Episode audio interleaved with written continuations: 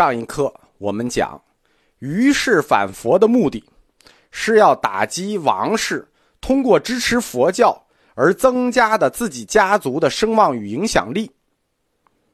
但是，于家的第一代于亮他下不了手，于亮死后，于兵接任，第二代那就下得去手喽。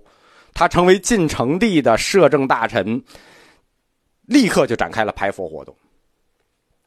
这次排佛，它的启动点是反对僧人的权利，沙弥不敬王。沙弥不敬王是一个论题啊，这个争论长达百年甚至几百年，但是在历史中，第一次被提出来，就是于兵的排佛。于兵排佛的主张，自然立刻遭到了王导旧部的反对，对吧？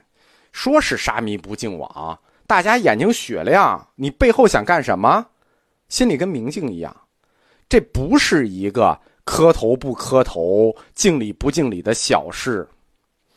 王导最亲密的战友，中书令何冲，连同前王氏家族的士大夫集体上书反对。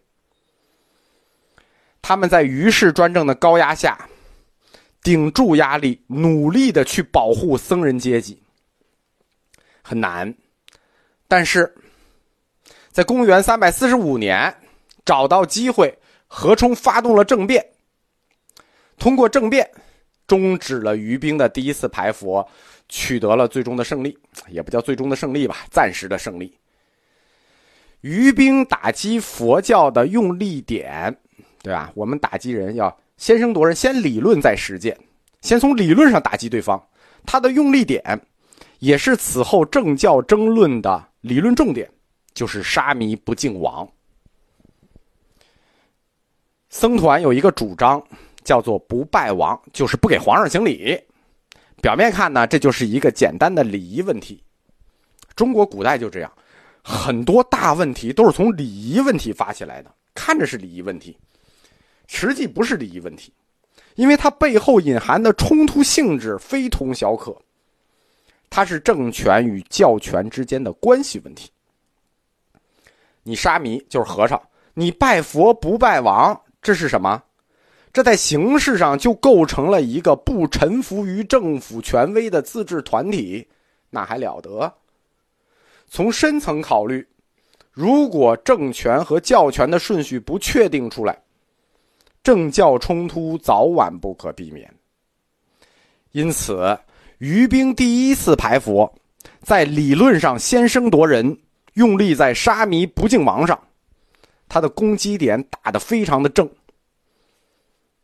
佛教教权和中国政权在历史上第一次矛盾小爆发，但是这一次矛盾爆发，对吧？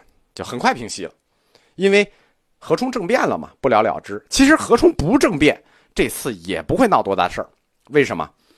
第一，当时的政教矛盾就没那么激烈。当时佛教不能称为一个势力，它完全就不是势力，它是世人的一种精神爱好与追求。第二，这次运动其主要目的还是打击对手，政治棋子。中国收拾政敌的传统套路是什么呢？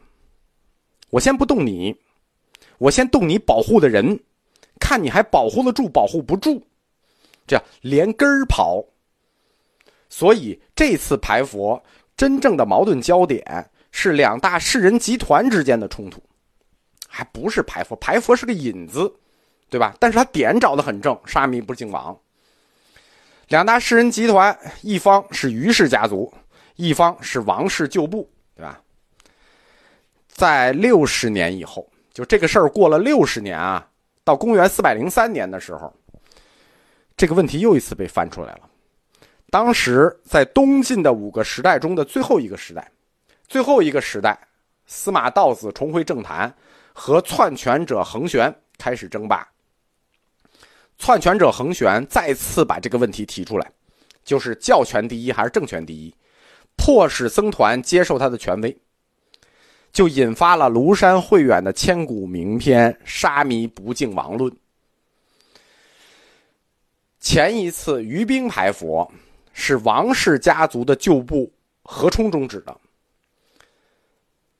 恒玄的这次排佛压力比上次大多了，就是六十年后的压力比这次大多了。他是真要排佛，又是王氏家族挺身而出，王导的孙子王密出手保护了僧团，维护了僧团作为非世俗团体的整体利益。没有哪一个家族像琅琊王氏一样为中国早期佛教做过这么大贡献。这种支持有的时候都是决定性的，决定命运的。东晋时期发生的两次排佛，都是在王氏家族的保护下有惊无险的过来的。南方士人佛教和中国文化之间的关系，我们讲有四个问题要回答。其中第二个问题，叫做统治家族对佛教的态度是什么？为什么要回答这个问题？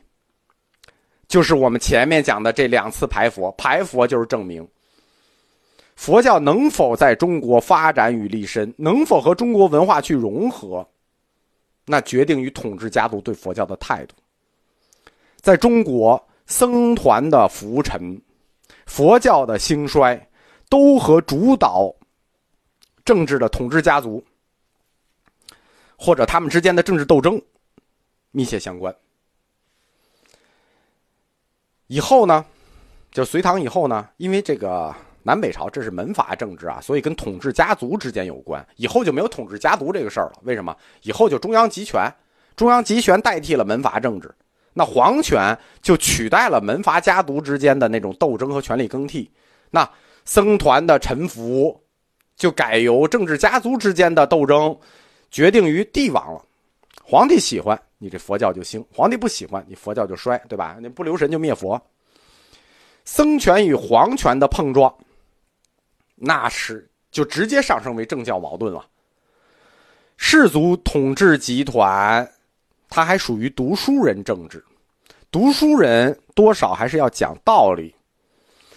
当中央集权替代了门阀政治，对吧？士人，你看两次排佛，于兵也好，恒玄也好。那最后还都是讲讲道理啊，中间双方还书信往来，庐山慧远还写《沙弥不敬王论》啊，读书人这边还听道理，双方还辩论。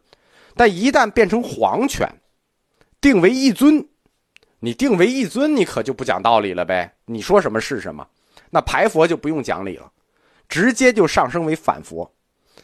中国后来皇帝三武一宗的反佛，有经济问题，也有政教矛盾的问题。于兵的第一次反佛虽然是不了了之了啊，但是他排佛的立论与观点非常值得一看，就是他的打击点在沙弥不敬王上，但是他的立论和观点非常值得看，因为这代表了此后中国政权对佛教的看法，包括统治者啊，我们就谈政权啊对佛教的看法，并且也始终是儒家保守派。这派知识分子对佛教的态度，为什么每次反佛都有一派知识分子支持呢？是因为这是儒家保守派对佛教的态度。我们来看一下于兵当时排佛的这些论点，他的论点很正，他以儒家神圣的人伦关系开篇。古代论战，就是古代要展开论战文章啊，凡以人伦开篇的东西，都很难反驳。因为人伦开篇，这叫什么？这叫以情讲理，你怎么反驳？于兵认为，世俗统治处理的就是人间事，人间事，那就是架构在人伦关系上的世界里发生的事情。你在人间处理人间事，就不应体方外之事。不应体方外之事。什么叫人伦世界不应体方外之事呢？这话用词很客气，但意思不客气。意思是说，中国人死之前没有谁是圣人。你生在凡夫之间，你就是凡夫。一个凡夫不要去体什么方外的出世间的事。这个思想等于把明教思想里头人有自然之分的概念给搬进来了。人有人的本分，自然给的自然之分。你生在凡夫间，就要守你在自然间的凡夫之分。想去什么出世间，做圣人成佛，非分之想了吧？